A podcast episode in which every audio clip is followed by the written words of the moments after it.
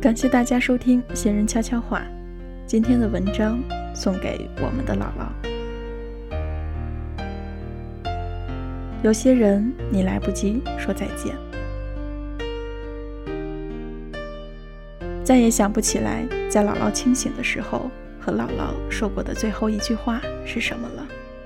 以前的种种却历历在目，犹如昨天发生的一样。从记事起，我就在姥姥家生活。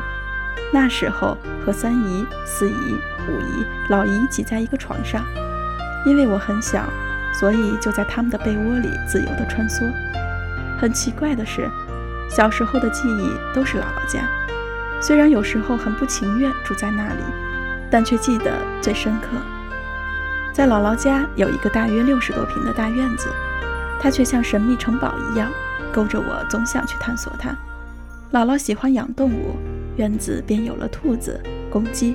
姥姥喜欢种树，于是也便有了苹果树、葡萄树、柿子树、桃树等等。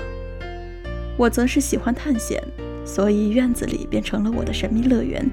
只要不下雨，我整天都会躲在院子里忙里忙外，扮演拯救兔子的使者，扮演能听懂公鸡说话的杜立德医生。夏天到了，姥姥摘了很多葡萄给我们吃。在我的印象里。姥姥是在玻璃厂工作，每次姥姥骑着小三轮车，用小棉被垫在后座，带着我去工厂拿厚厚的硬纸夹。回到家里，我的工作就多了一项，就是帮姥姥做纸盒。那时候，我每个月最期盼的就是这一刻的到临，成就感饱满，感觉自己一下子就长大了。姥姥喜欢吃鸡肉，所以家里的公鸡无一幸免都被做成了鸡汤。而我会帮着姥姥拔鸡毛。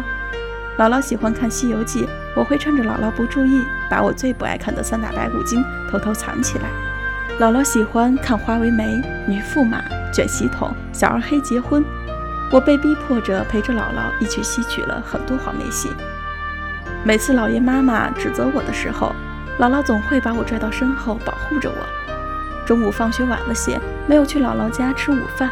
姥姥也会不放心的去学校看我，就这样，姥姥在我的记忆里停留在了我十二岁以前。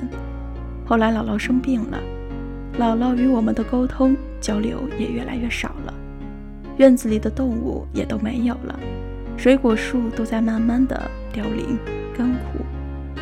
这天我正在开会，突然收到妈妈打来的电话：“快回来吧，姥姥。”不在了。那一刻，我才感觉我错过了很多。照片里的姥姥头发花白，却精神饱满。我感觉到姥姥在对我说：“盼盼，你回来了呀，饭都在锅里呢，赶紧吃饭吧。”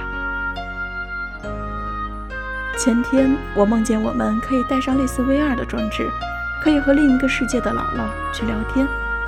姥姥说。他很好，我说，姥姥，我很想你。